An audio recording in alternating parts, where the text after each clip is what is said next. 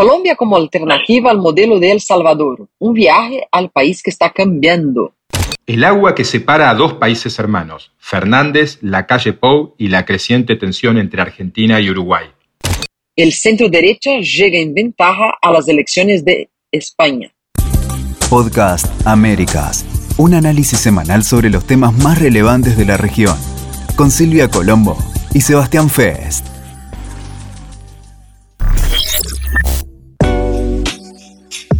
Hola Silvia, ¿cómo estás? Episodio 38 de Podcast Américas. Vos en Sao Paulo, yo en Madrid, siempre a distancia últimamente, pero nos volveremos a juntar en breve en Buenos Aires, ¿no? Exactamente, es lo que está en los planes. Estamos a distancia, pero siempre con nuestro compromiso acá. Así es, y bueno, estamos a distancia porque estamos haciendo cosas. Vos acabás de hacer un viaje muy interesante a Colombia en el que no solo eh, asististe al Festival Gabo y te viste con muchas personas que tienen cosas muy interesantes para decir en América Latina, sino que te sumergiste en la, en la realidad de, de ese país. Me contabas antes de comenzar a grabar el podcast que en Colombia están pasando cosas que no se ven en ninguna parte de América Latina. ¿Cómo es eso? Exactamente. Uno llega a Colombia y siente los aires de un, país pulsante que está en momento de, de, fricción, sí, de tensión, sí, pero también se ve ahí los pasos gigantescos de, la historia pasando, ¿no? Y uno se queda un poco esperanzoso, aunque haya problemas y, y, y, temas todavía sin resolver. Pero ¿de qué estoy hablando específicamente? Estoy hablando de que cuando yo estaba ahí en Bogotá, eh, se cumplió un año del informe de la Comisión de la Verdad en, en, Colombia, que es un instrumento que fue creado por los acuerdos de paz de 2016. Y aunque esos acuerdos todavía no hayan logrado la llamada paz total que, que, que quiere el gobierno, eh, esta justicia especial, que es un tribunal para tanto guerrilleros como militares que cometieron eh, abusos de derechos humanos, durante el periodo de la guerra, o sea, de los años 60 hasta los años 2020, eh, puedan eh, tener sus penas, sus condenas aliviadas una vez que entregan la verdad a este tribunal. Y han pasado cosas muy, muy emotivas, más que nada, eh, y muy fuertes. Por ejemplo, eh, por primera vez el, el Tribunal de Paz va a enjuiciar un político, o sea, más allá de militares y de eh, guerrilleros va a empezar a, a, a colocar en, en, juicio los que están así arriba de, estes, de estas partes, ¿no? O sea, la idea de que un político que era eh, es un político de la región de Caquetá, eh, región amazónica de, de, de Colombia, que se alió ahí a las FARC y fue con las FARC arriba de todos sus, sus, rivales políticos en la zona, lo que resultó una matanza de, de decenas de personas, secretarios, activistas, militantes, eh, funcionarios del gobierno. Y bueno, él, se, él se, se entregó a la justicia para contar su verdad y ahora va a recibir una condena que no será de cárcel. Claro, eso te quería preguntar, ¿no? Porque todo este sistema que creó Colombia con la Comisión de la Verdad implica, en cierto modo, a veces más una reparación moral que la reparación tradicional de la justicia. ¿Cómo, cómo funciona eso? Exactamente, Sebas. Eh, funciona exactamente así. Lo, los que cometieron crímenes durante este largo periodo de casi 60 años en el contexto de la guerra civil prácticamente que había en Colombia entre guerrilleros, ejército y el Estado colombiano, eh, todos ellos pueden acceder al Tribunal Especial de Paz, o sea, la JEP, Justicia Especial para la Paz. Y si ellos ofrecen eh, evidencias de otro, si, ellos colaboran con la verdad, ellos tienen una subtracción de, pena, tendrán, tendrán, una pena reparatoria y no una pena de cárcel. La pena reparatoria puede ser varias cosas. Por ejemplo, si fue alguien que trabajó eh, para poner minas para que la gente no avanzara en cierto territorio y ahí muriera ahí. Este, esta persona puede tener como pena, como condena, sacar las minas del campo. O se hizo un tremendo mal en una ciudad, en un pueblecito, por ejemplo, Caquetá, eh, va a tener que trabajar ahí para mejorar Caquetá, de alguna manera. Los jueces del tribunal deciden eso. Pero jamás va a ser una pena de, de, cárcel. Eso fue uno de los puntos más eh, que quedó pétreo ahí en el Tratado de Paz de, de 2016. Y un otro caso, solo para, para, terminar de ejemplificar, yo estuve presente a una, un careo que junto a militares que reconocieron haber perpetrado una, una matanza de 303 civiles en una región de la, del departamento de Antioquía, región de Dabeiba, entre el 2005 y 2008, que me conmovió mucho. No sé si eso se puede comparar en algún nivel a lo que, lo que pasó con los juicios eh, de la dictadura en Argentina, pero en esos caeos los militares se encuentran junto a las, a las víctimas, a los familiares de víctimas y reconocen lo que hicieron, eh, piden disculpas y ahí sí entran para el proceso de recibir sus penas, ¿no? Aquí podemos escuchar, por ejemplo, eh, algo que, que, está haciendo por el, la JEP en las regiones. En la intervención que hicimos junto con la unidad de búsqueda de personas dadas por desaparecidas en las últimas dos semanas y que terminamos la actividad forense el día de ayer precisamente, logramos recuperar conjuntamente 46 cuerpos. Encontramos que siete de ellos son menores. Estos cuerpos fueron entregados ya a medicina legal para que se inicie y se arranque el proceso de identificación plena. O sea, Sebas, como decía, eh, están eh, de hecho y, concretamente revirando el pasado, yendo a cementerios de esas ciudades pequeñas muy golpeadas por, por la guerra y abriendo las tumbas para identificar completamente a, todo, a todos los, los cementerios de personas no identificadas que fallecieron en este conflicto. Tremendo momento se está viviendo en Colombia, pero es un momento... Eh, sentido positivo, ¿no? porque de momentos tremendos Colombia sabe mucho y los hemos vivido en la historia, a veces observándolos de más cerca, a veces observándolos de más lejos, a veces sin comprender, porque no es un país sencillo de entender en su funcionamiento, pero la conclusión que sacás de este viaje es que Colombia está avanzando en un buen sentido. Sí, totalmente. Me acuerdo, y, tú te acordarás también, creo, que cuando éramos más jóvenes, siempre cuando víamos noticias de Colombia eran noticias terribles, de bombas en centros comerciales, explosión de gasoductos, eh, secuestros por extorsión, atentados contra diarios, ¿no? En, su momento mataron los principales dueños de diarios de, de Colombia, o sea, esa idea, que es una idea que, que sigue en, el imaginario de la gente, de los extranjeros, cuando llegamos a Colombia vemos un, escenario un tanto distinto, tanto que las grandes ciudades, como te quería mencionar, las grandes ciudades están viviendo una primavera, ¿no? Eh, tienen nuevas obras arquitectónicas, hay un boom gastronómico. Me acuerdo de ir a Bogotá hace 20 años y ser una ciudad de noche muerta, no había nada que hacer y ahora hay un montón de restaurantes. Y eso ha cambiado, ¿no? Eso ha cambiado lo que mencionás de, de, lo que era Colombia en el imaginario mundial. Yo recuerdo en mis años de editor en la agencia de noticias de PA que nuestro corresponsal en Colombia, Rodrigo Ristobar, me contaba algo que siempre me impresionaba, que es que cuando él iba al cine, iba con la radio encendida y puesta en uno de sus oídos, porque en Colombia no te podías distraer nunca en esas épocas porque siempre pasaba algo, ¿no? Siempre sucedía algo. Y estamos hablando entonces de una, de una Colombia distinta. Entiendo incluso que ah, anduviste por un restaurante llamado El Chato, que no es cualquier restaurante, ¿no?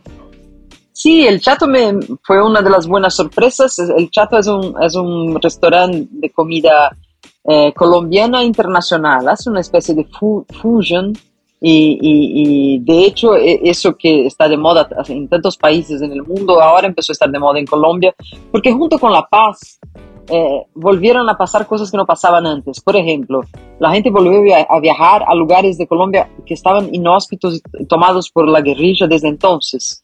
Eh, el lugar, por ejemplo, donde el presidente Petro sacó su foto oficial eh, que, que, es Caños Cristales, es una, una, especie de Foz de Iguazú en que las piedras son coloridas. Eh, este lugar estaba en manos de, de, de, guerrilla, nada podía ver y hoy es un centro turístico. Eh, el Chato es un restaurante que está en la lista de los 50 mejores del mundo hoy y la experiencia gastronómica ahí es, es, es buenísima, ¿no? Estoy, estoy diciendo todo eso, pero sin, sin eh, dejar de relativizar dejar de decir que siguen, sigue la violencia en Colombia, en números menores, con menos atentados, con menos eh, hechos así de, de gran amplitud, pero sí está el narcotráfico, sí están las bandas criminales, las facciones, el presidente Petro ahora va a hacer la paz, está intentando hacer la paz, con la última guerrilla, que es, es, el Ejército de Liberación Nacional, y quiere aplicar este mismo modelo de paz a los carteles, cartel del Golfo, el tren de Aragua, de Venezuela, los carteles mexicanos que están ahí. Y eso es un motivo de debate, porque el mismo ELN dice, nosotros somos una organización política, sé que está ok hacer un acuerdo con nosotros, pero hacer un acuerdo con el cartel del Golfo ya es algo que deja a la gente un poco eh, desconfiada y la oposición presiona mucho por este lado. Está clarísimo, ¿no? Cuando se dan pasos en el sentido de la paz, siempre hay concesiones desgarradoras y nunca hay un acuerdo eh, total. Pero en todo caso, lo que interpreto de lo que estás diciendo es que si uno ve la foto de Colombia hoy, evidentemente todavía hay unos niveles altos de violencia y no es un país normal, pero si uno ve la película, hay una, hay una evolución. Y hablabas antes de, del chato y creo que teníamos un audio para escuchar que explica esto, ¿no? A ver. Cuando empezamos el enfoque era muy hacia el lado eh, local, eh, pero eso se ha transformado mucho. Digamos, el compromiso siempre ha sido trabajar con ingredientes locales y eso realmente ha sido, yo creo que, lo más complejo para el cliente, por decirlo de alguna manera, porque, digamos, desafortunadamente yo lo siento y lo he vivido. Nosotros no somos muy orgullosos de nuestra comida. Entonces, al decir como que lo, lo hemos transformado, es que la gente ha asociado el restaurante con un restaurante de comida colombiana, pero el restaurante no es de comida colombiana el restaurante es, es un concepto, un bistro moderno eh, con enfoque 100% local. Ahí tenemos al, al, al chef de El Chato que decía que a sus principios el Chato no, no convencía mucho a la gente por eso, porque trataba con ingredientes y temperos de la región andina de Colombia y que no eran parte de, de la gastronomía de la élite colombiana. No, eso todo vino con este movimiento que resultó con Petro presidente, que es traer cosas de la, Colombia profunda y, traer la diversidad a la sociedad, ¿no? Y el chato hoy cocina con eh, eh, ingredientes muy raros, muy eh, deliciosos, así, temperos de los Andes, ahora ya hay cosas de la selva amazónica también, de la, de la costa, y mezcla con cocina internacional, tanto que recibió este, este reconocimiento. Muy interesante, ¿no? Porque estamos viendo, eh, digamos, el florecimiento, si se puede decir, de Colombia en diversos, diversos órdenes. Y antes de comenzar a grabar este podcast, eh, hablábamos eh, de algo que comentamos que fue motivo de uno de nuestros episodios hace unas cuantas semanas ya, que es el modelo Nayib Bukele. Un modelo que tuvo su némesis y su enfrentamiento público precisamente con Gustavo Petro. Hubo una discusión pública muy fuerte y un cruce de descalificaciones y burlas entre el presidente de El Salvador, el presidente de Colombia, y te preguntabas, nos preguntábamos si, si el modelo de Colombia, si es que se puede hablar de un modelo colombiano, entiendo que sí, surge como alternativa al modelo Bukele, que es bien conocido. Y no sé, ¿cuál es tu conclusión? Eh, ¿Es realmente el de Colombia un modelo y es en todo caso superior al de Bukele? Mira, yo creo que es un modelo para Colombia, ¿no? Eh, eh, Colombia es muy distinta de varios países de la región por el tema ese de las distintas eh, facciones, guerrillas y, el escenario muy violento causado por, por los carteles de narcotráfico en los 80-90. Colombia tenía un, un, pasado muy particular, ¿no? Y una historia muy particular. Yo creo que sí podría ser un modelo que se podría adaptar a otros países, pero es un modelo más lento, ¿no? Tanto que Gustavo Petro ya con, ahora cumple un año de gobierno el próximo 7 de agosto, ya está con la popularidad en baja, se ve que va a necesitar más tiempo para implementar este, este modelo de verdad, pero la sensación que yo tengo es que Colombia como Estado, independientemente del, del gobierno, tomó esa, esa cuestión de la paz en las manos, ¿no? Se ve ahí en la Comisión de la Verdad, son todos, no son políticos, hay un cura, eh, eh, eh, que es el jefe, eh, hay muchas sociedades, eh, organizaciones sociales, entonces se tomó como países, eso me parece bonito, no está centrado en una figura y sí en un modelo. Ahora, lo de Bukele es distinto. Sí, no es una cuestión ideológica ya solamente, obviamente las ideologías pesan, sino que hay un cierto acuerdo transversal, querés decir, en, Colombia en que de una u otra manera este es el camino. Exacto. Y por el otro lado, hay que ser realista. Eh, Bukele es más eficiente, quizás, es más eficaz a pequeño más Veloz. Más veloz. Sí, claramente. Sí, y con eso está conquistando mucho más seguidores o imitadores alrededor del, de la región que Petro, ¿no? No sé qué opinas. Sí, la, idea al final de que hay una fórmula para terminar con la violencia que es de izquierda y hay otra fórmula para terminar con la violencia que es de derecha.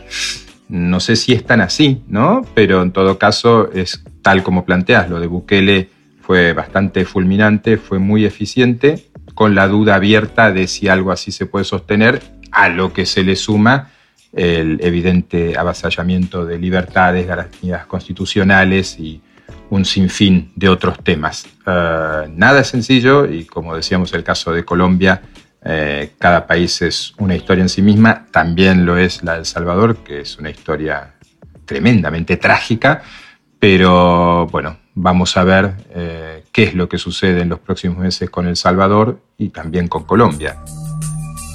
Y vamos también, Silvia, a, movernos hacia el sur, vamos a movernos hacia el Río de la Plata, Hablábamos al principio de este episodio del el agua que separa dos países hermanos.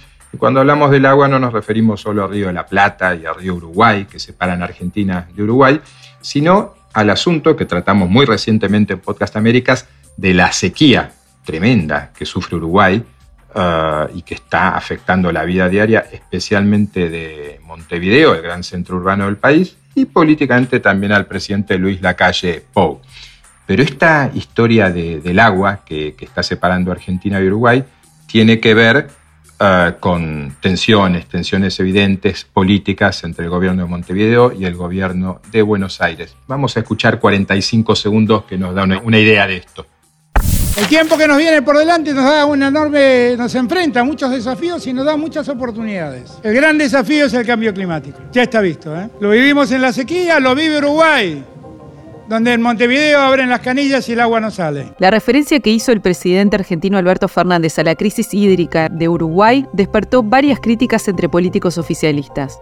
También habló sobre esto el presidente Luis Lacalle Pou y se refirió al ofrecimiento de ayuda que hizo el gobierno argentino. A ver, puede ser por dos razones. Mala intención que la descarto o por ignorancia simplemente. Supongo que es leer en internet y se entera enseguida, si quiere obtener la información correcta. Hablé con el embajador argentino y el canciller tengo entendido que habló con el presidente de la República Argentina. Bueno, el que habla inicialmente en este audio es el presidente argentino, Alberto Fernández. Luego escuchamos un comentario de una periodista uruguaya y enseguida aparece Luis Lacalle Pou, que responde a los dichos del presidente argentino. Y está claro que hoy el Río de la Plata, en vez de unir a los dos países, los, los separa. Hay una tensión, hay una falta de simpatía política y personal entre Fernández y la calle Pou, que son ya innegables, evidentes. Em, dice el presidente argentino que cuando se abren las canillas, los grifos en Montevideo, no sale agua. Eso no es cierto, pero sí es cierto que el agua que sale es tan salada que es imbebible, porque Uruguay se está quedando sin agua potable. ¿Y, por qué la calle Pou dice que ah, es ignorancia y acto seguido añade simplemente con consultar Internet se podría haber informado mejor el presidente argentino? Eh, está molesto la calle Pou por un sinfín de razones con eh, Alberto Fernández. Y la última es una pequeña provocación. Como sabes, eh, Carolina Cose es la alcaldesa de Montevideo y es una representante del Frente Amplio, la oposición a la calle Pou pidió la alcaldesa, la intendenta, donación de agua eh, y el gobierno de Fernández, el gobierno argentino, se apresuró a hacerlo enseguida, aunque con cantidades simbólicas. Eso molestó bastante a la calle Pou, que a eso le sumó el comentario de Fernández de que si uno abre las canillas de Montevideo no sale agua. Sí, eh, eh, la verdad, eh, yo no había visto en su momento esta, esta transmisión y me, llamó mucho la atención el, modo como está hablando ya la calle Pou con sus colegas de la región, ya es de un desprecio y de un, de un, de un, enojo muy grande, ¿no? y al decir que no somos, nosotros no somos analistas y sí actores, estaba muy bien disparando contra, contra Fernández, ¿no? Diciendo, usted que está ahí opinando sobre lo que pasa en otros países y, no sabe bien lo que pasa de verdad, no sabe bien, no, está bien informado.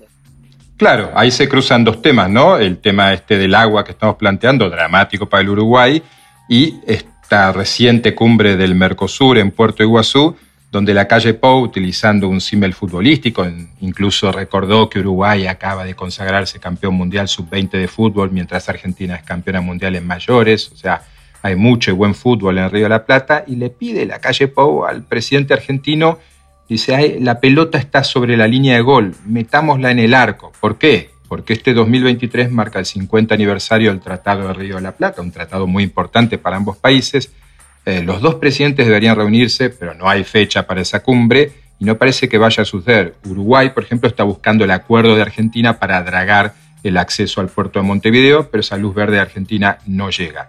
Y como bien decís, durante aquella cumbre del Mercosur, la calle Pou eh, reveló un hartazgo notable hacia sus presidentes, creo que especialmente hacia Fernández y a Lula, porque con Abdo Benítez, el presidente saliente del Paraguay, pese a que hay algunos desacuerdos, tiene una buena sintonía y se quejó la calle Pou del inmovilismo del Mercosur, de que nada cambia, y también exhibió su pesimismo acerca del acuerdo entre el Mercosur y la Unión Europea que lleva 24 años de negociación. Escuchemos lo que comenta la calle Pou. Otra cumbre más, una más. Fíjense que en la próxima el presidente del Paraguay va a ser Santiago Peña, va a haber pasado un periodo electoral en la República Argentina. Y el mundo, el mundo sigue cambiando, el mundo cambia. Se generan nuevas necesidades y se generan nuevas oportunidades. Y yo he insistido más de una vez que nosotros no somos analistas de lo que pasa en el mundo. Somos actores, somos creadores de nuestro propio futuro. Entonces yo comparto algunos análisis que se hacen, a veces un poco pesimistas, pero es cierto que el mundo está cambiando.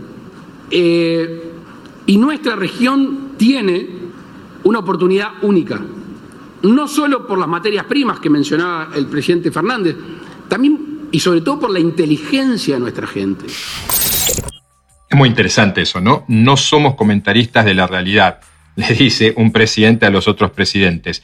¿Qué, te parece ese comentario, Silvia? Habías comenzado a, analizarlo, pero que un presidente le diga a los otros, no somos comentaristas de la realidad, es más que un comentario, es una crítica dura. Obviamente, obviamente, porque Fernández tiene esta, esta costumbre, ¿no? De, me acuerdo en tiempos de pandemia, que lo mirábamos hablar ahí eh, eh, en sus largas largos pronunciamientos y, y lanzar datos sobre otros países que no tenían ni siquiera eh, eh, eh, vínculo con la realidad, ¿no? Y él se hacía de analista de cómo Chile, como Suecia, para cada uno de ellos, de ellos sacó un error, dijo algo que estaba mal. Y la calle Pou ahí en este momento lo que hizo fue otra provocación que yo vi en esta, en esta, en esta transmisión fue elogiar la presencia del próximo presidente de, de Paraguay, Santiago Peña, decir que en Argentina ya va a haber otro presidente, o sea que de una necesitamos caminar, ¿no? Medio que ya diciendo, con, con vos ya no, no cuento más, ¿no? Solo no dijo nada duro sobre, sobre Lula esa vez, pero lo viene haciendo antes, ¿no? Es que es así, ¿no? A esta altura Uruguay tiene claro que tiene que esperar al cambio de gobierno en Argentina porque con este gobierno no va a lograr nada. Tenga razón quien tenga, ¿no? Seguramente hay parte de razón en ambos lados, aunque hay claramente posiciones muy diferenciadas. Eh, siguiendo la cumbre del Mercosur, llamaba la atención que, por ejemplo, Alberto Fernández eh, dedicara su discurso inaugural como presidente pro tempore saliente del Mercosur a una serie de comentarios de tono setentista y que lo cerrara con eh, frases de Mario Benedetti, el sur también existe. Y a eso le dice la calle Pau, sí, muy lindo todo, pero nosotros tenemos que mover cosas, nosotros tenemos que decidir, nosotros tenemos que ser protagonistas del cambio, no comentaristas. Y lo que planteas de la relación con Lula es también muy cierto porque hay, no sé si estás de acuerdo, en mi opinión, si es así por, por la dinámica que se viene generando, una alianza evidente entre Brasilia y Buenos Aires que deja totalmente aislado a un país que además es de por sí muy pequeño como es Uruguay. Claro, claro. Bueno, la, bronca de Uruguay y Paraguay con el Mercosur tiene que ver con eso históricamente, ¿no? De que Brasil y, Argentina son países grandes, no los hermanos mayores, como dijo eh, Sergio Massa en aquella reunión, en aquel encuentro en la Casa Rosada, eh, y, usan esa soberbia a veces para tratar con, con los hermanos menores, por decir así, por usar su lenguaje, ¿no? Entonces, ese me parece que es un, es, un tema de, de, la origen del Mercosur. Que debería ser más conversado, ¿no? Eso es casi eh, eh, eh, psicoanalítico, ¿no? Hacer un, un, un, psicodrama entre los hermanos ahí, porque ya son 30 años hablando de, de quién es grande y quién es pequeño. Sí, y no son eh, tantos, ¿no? Son solo cuatro presidentes, cuatro países. Ahí Lula insistió en la incorporación plena de Bolivia, pero eso es también una insistencia que se escucha dos veces al año y no se concreta. Y es interesante también, para ir cerrando este tema, cómo eh, la calle Pou admite que habla con el presidente Alberto Fernández mucho más su canciller, Francisco Bustillo, que él mismo. Bustillo, recordemos, es íntimo amigo Alberto Fernández, es ex embajador de Uruguay en España, y cuando Fernández ganó la presidencia argentina, uh, hizo una gira por Europa antes de asumir y se alojó no en un hotel, no en la embajada argentina, sino en la residencia del embajador uruguayo en España. Toda una extravagancia, pero que tiene que ver con la amistad que une al hoy canciller uruguayo y al hoy a un presidente argentino. Hablamos de España, Silvia, y nos vamos al último tema, ¿no?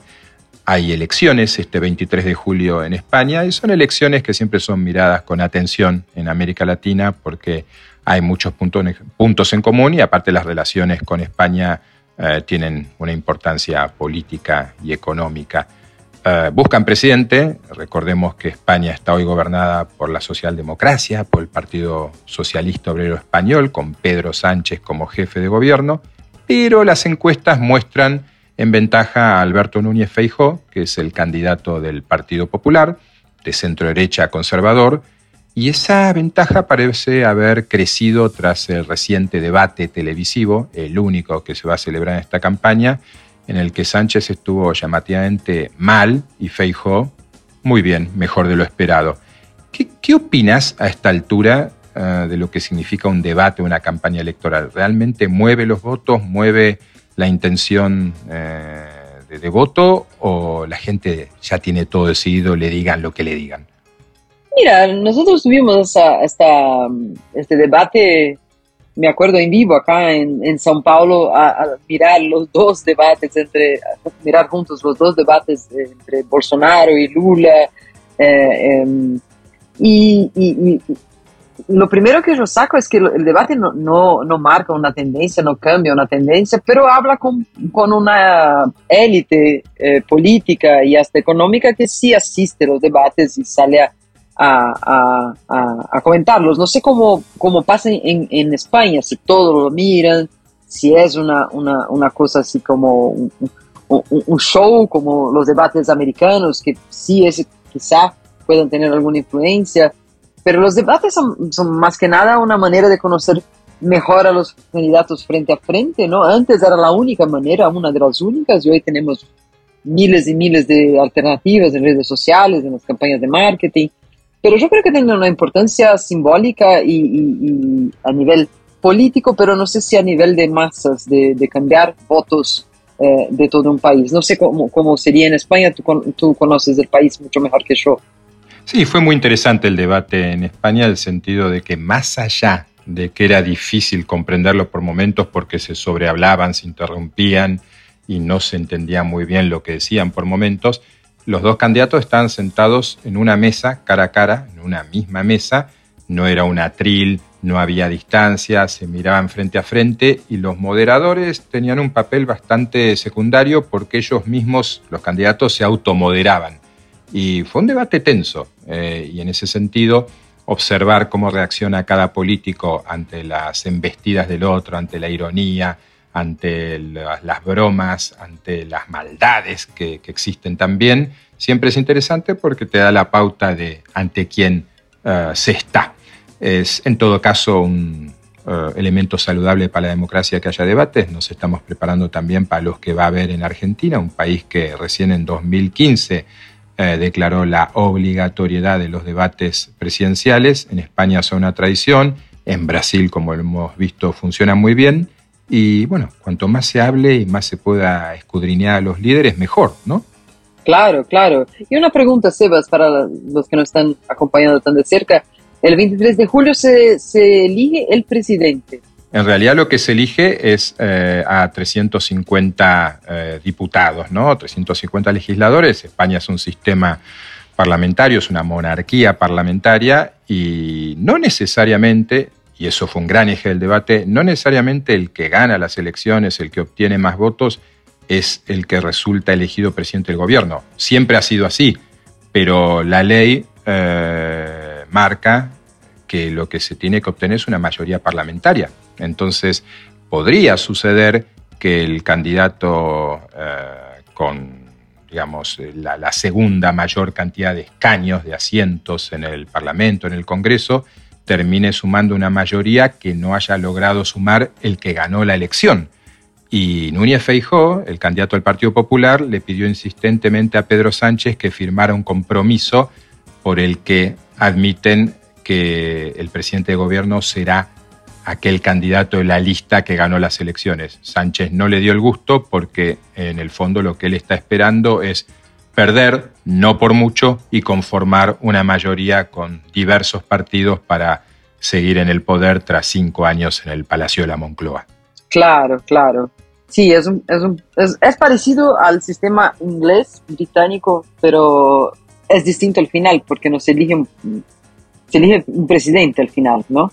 Sí, se elige un jefe de gobierno, digamos, en España la denominación es presidente del gobierno, lo que a veces es eh, confuso porque se tratan los hechos de un primer ministro, ¿no? El presidente eh, uno lo asimila con un jefe de Estado y el jefe de Estado en España es el rey, ¿no?